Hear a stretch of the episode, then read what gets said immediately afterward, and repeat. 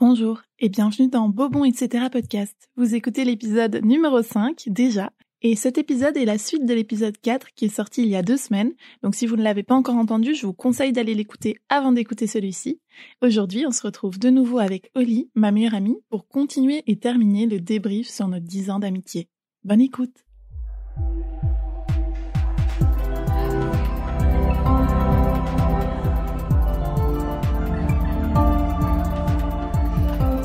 Beau, bon, etc.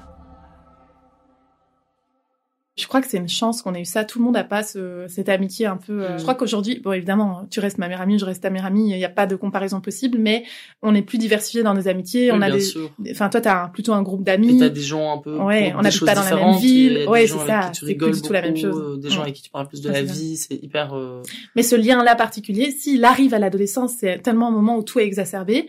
Moi, c'était mon monde Ouais, cette tout est très très fort. Ouais. C'est pour ça qu'en fait, une, un- une bête dispute comme ça, on avait eu, était devenue euh, un truc immense, quoi. Mhm. Enfin, Ouais, c'est vraiment ça.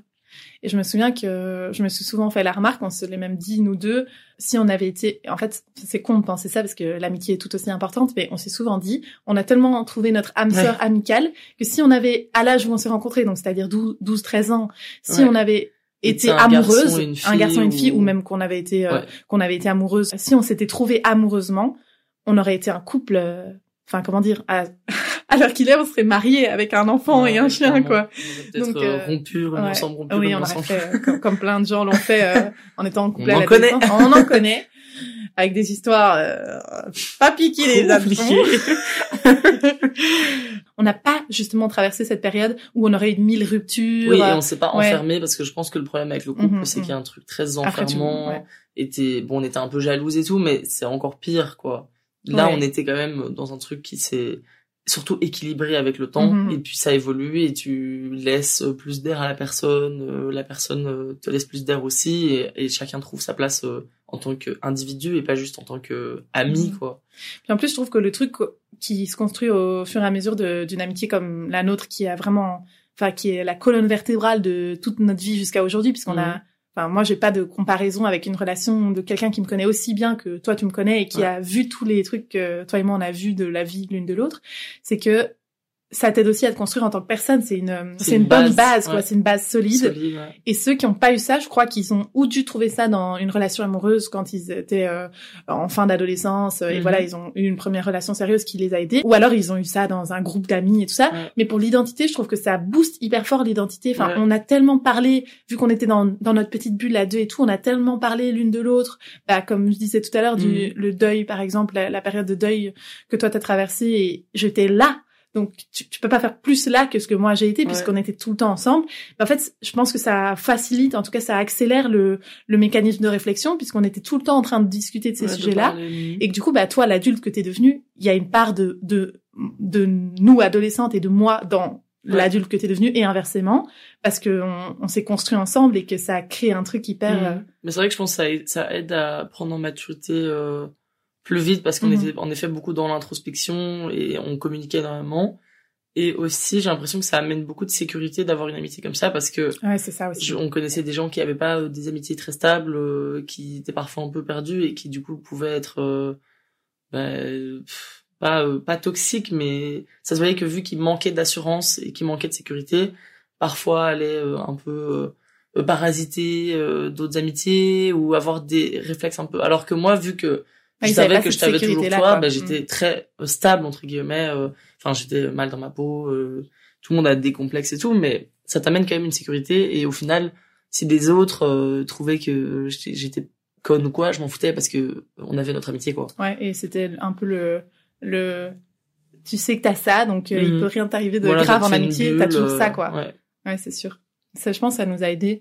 Peut-être que des personnes qui avaient plus une insécurité de faire partie d'un groupe et tout ça, le fait que nous, on ait créé cette amitié euh, qui était un peu le, le, le, le centre de toutes les autres amitiés, ben, on avait ce luxe de se dire que nous deux, c'était un peu nous deux contre le reste Ouais. du monde. Enfin, toutes les Ouais, fois où on a eu des groupes, Mhm. ben, il y avait quand même ce truc, tout le monde ressentait que dans le groupe, il y avait nous deux ouais. aussi. Il y avait cette double bulle, Oui, quoi. clairement. Et je pense que ça devait donner l'impression aux gens euh, d'une fausse euh, hyper confiance en soi, alors qu'en fait on n'avait pas euh, Mhm. blindé confiance en nous, mais vu qu'on avait qu'on était très assurés dans notre amitié, euh, de l'extérieur, on avait l'air, euh, en effet, ouais, d'en avoir rien à foutre des Mm. autres et d'être du coup hyper euh, Ouais, ouais, euh, alors que de s'appuyer l'une sur l'autre, ça aidait Ouais. en fait Ouais. à fond. Surtout qu'en fait c'est faux parce qu'on était hyper complexés et que en tant qu'individu, Mhm. combien de fois on s'est dit dans la même situation, on aurait été tellement moins extraverti si on avait été toute seule. ouais, Rien que la euh, place qu'on prenait dans, enfin, euh, comme ça, on dirait qu'on était des, des énormes bullies, mais pas du tout. Non, justement, on se faisait Non, un pas peu bully, mais on en avait Ouais, enfin, mais on s'en foutait.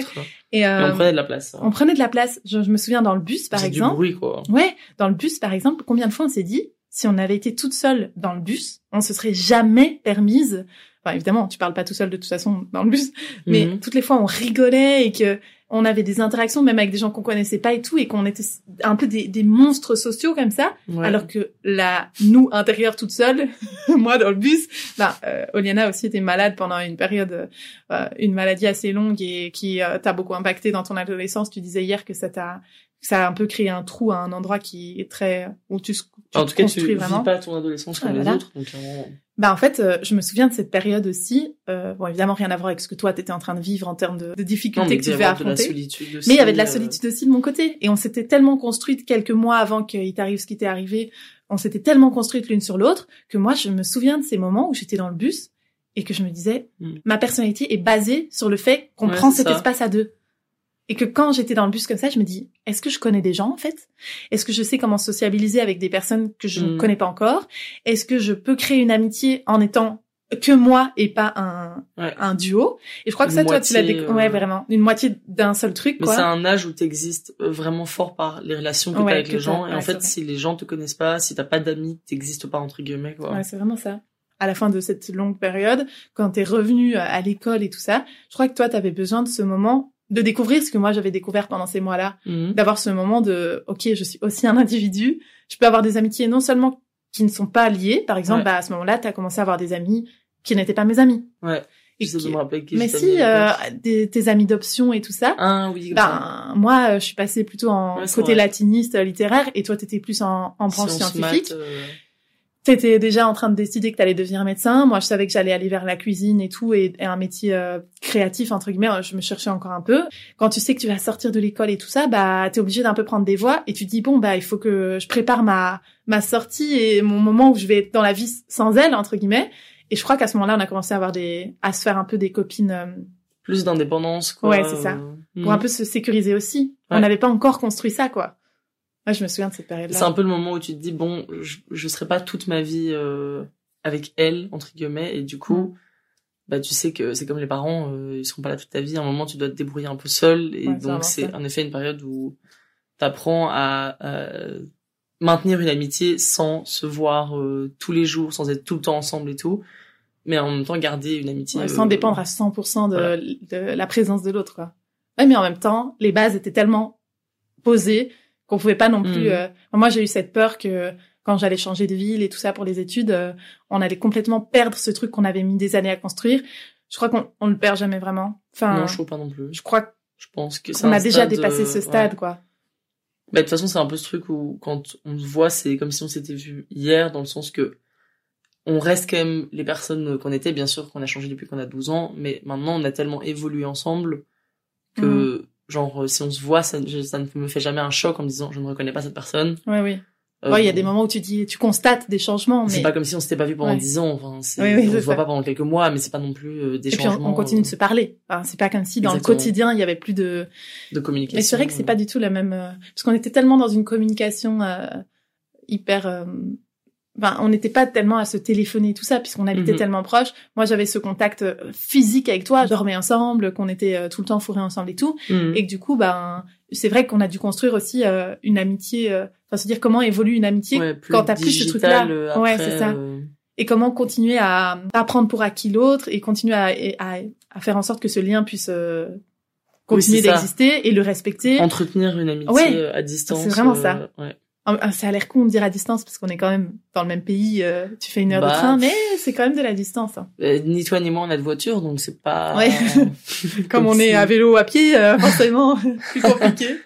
Ou en trottinette quand on se casse pas la gueule. Voilà. C'est quand même plus compliqué, quoi. Même Ouais. si on n'habite pas dans des pays différents, c'est clair. C'est Mm. encore autre chose, mais. Ouais, ah ouais. Bah, ça arrivera peut-être, ça arrivera même sûrement.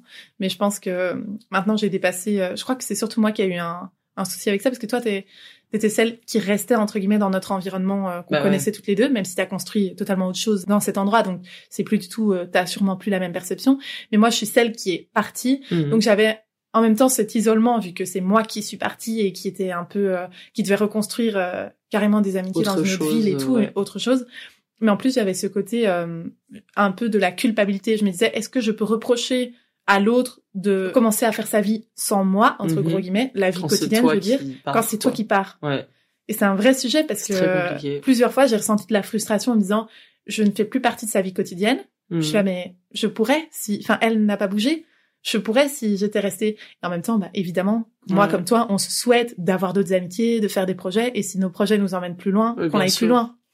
Mais euh, c'est vrai qu'il y a eu un moment où j'avais vraiment ce truc-là. Et par exemple, pendant le confinement, ben, je suis revenue à Bruxelles, mais c'était confiné. Donc, j'avais ce sentiment bizarre de retrouver euh, ben, la maison de ma mère et tout ça euh, que j'avais plus connu depuis longtemps Mhm. et de me dire bah cette euh, cet espace là et Bruxelles de manière générale mais mais cet endroit et tous les souvenirs qui y sont attachés n'existent pas sans cette amitié Mhm. mais maintenant ben elle fait ses études elle est en médecine elle a des copines et puis c'est le confinement donc on peut pas non plus euh, Ouais. et ce fait d'être tu vois ce moment où on dit ok c'est qui ta bulle bah c'était pas forcément nous deux Mhm. on n'était pas forcément dans la même bulle Ouais. Covid donc euh, c'est violent ce moment là je crois que d'être En partie plus, toi, t'étais en confinement avec Lucas. ah oui, euh, et puis en plus, ouais, à ce moment-là, j'étais, j'étais déjà dans une relation de couple qui, qui prend un peu la, en, en termes de temps et tout ça, prend un peu Ouais. l'espace que, qu'avait avant notre, que- euh, notre relation d'amitié. Mhm.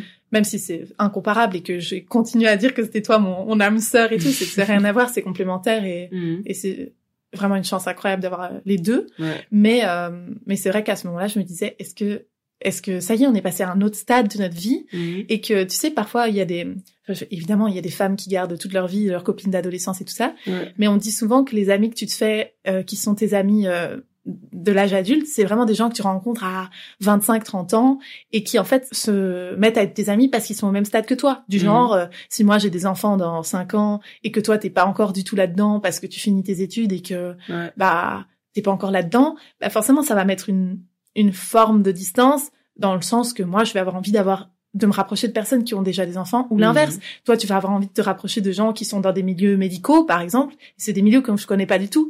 Donc ça se trouve euh, ben je rencontrerai tes amis, je me dirais est-ce que j'ai des choses à, à leur dire? Alors En qu'en même temps euh, Moi, je pense que c'est pas tellement une question de d'avoir envie de, c'est juste que la, la vie t'amène à forcément créer des Mhm, liens et à te former en effet un entourage qui te ressemble. Même toi, en ce moment, tu, tu traînes avec des gens qui sont souvent plus âgés que toi mhm. parce que tu as un mode de vie de personnes plus âgées, on va dire. ouais, ouais. Il y a peu de gens qui a 22, 23, enfin il y en a, hein, mais.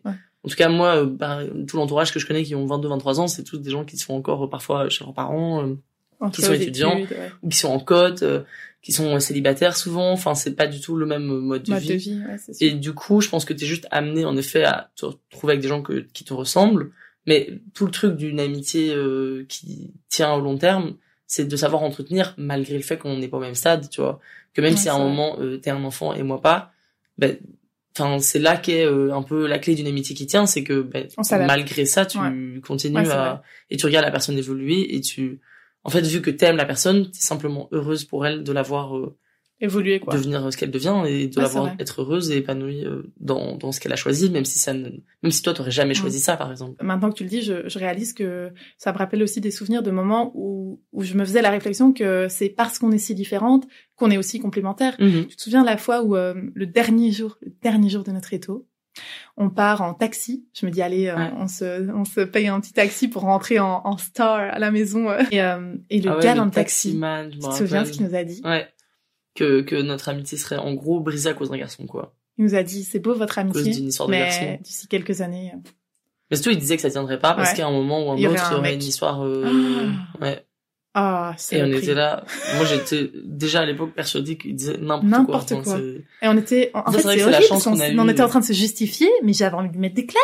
Mm. envie de lui dire, donne-moi ton numéro, que dans 10 ans, euh, attends, on n'a rien à prouver, quoi. Mais Parce que c'est vrai, en soi, il y a des amitiés qui sont parfois détruites à cause d'histoires comme ça, mais c'est juste qu'en effet, on a cette chance d'être euh, tellement différentes Ouais. et de pas avoir, euh, il y a pas Le même ce, ce goût. souci ne, ne pourrait pas se produire. Et puis même de manière générale, on a tellement basé notre amitié sur ce côté sœur Ouais. que pour moi, c'est non seulement évidemment l'intention n'est pas là, mais en plus, enfin, même si tu étais avec quelqu'un qui aurait pu dans une autre vie m'intéresser, euh, cette personne devient instantanément Oui, une ça. plante. Ouais, enfin, je sais pas chose, comment ouais. dire, ça, ce n'est pas du tout, du tout possible, quoi. Et c'est vrai qu'en plus, on avait une amitié, en effet, il y avait pas du tout, du tout de masculin Ouais, ouais. impliqué, on parlait même pas énormément de garçons. Non, et puis on n'était pas au même, euh, grandissant, mais on avait au pas, même rythme là-dessus non plus, on donc. euh, parlait pas euh, de ça euh, tout le temps, quoi. Enfin, moi, j'ai des amitiés Mm. aujourd'hui où on parle beaucoup plus souvent de mecs. garçons que ouais, nous, on toi et moi on le faisait à l'époque. C'était vraiment un sujet minime, quoi. Enfin, Puis en plus, oui, c'est vrai. C'est vrai que c'était, on aurait passé le, c'est quoi le âge où, test. ouais, c'est un âge où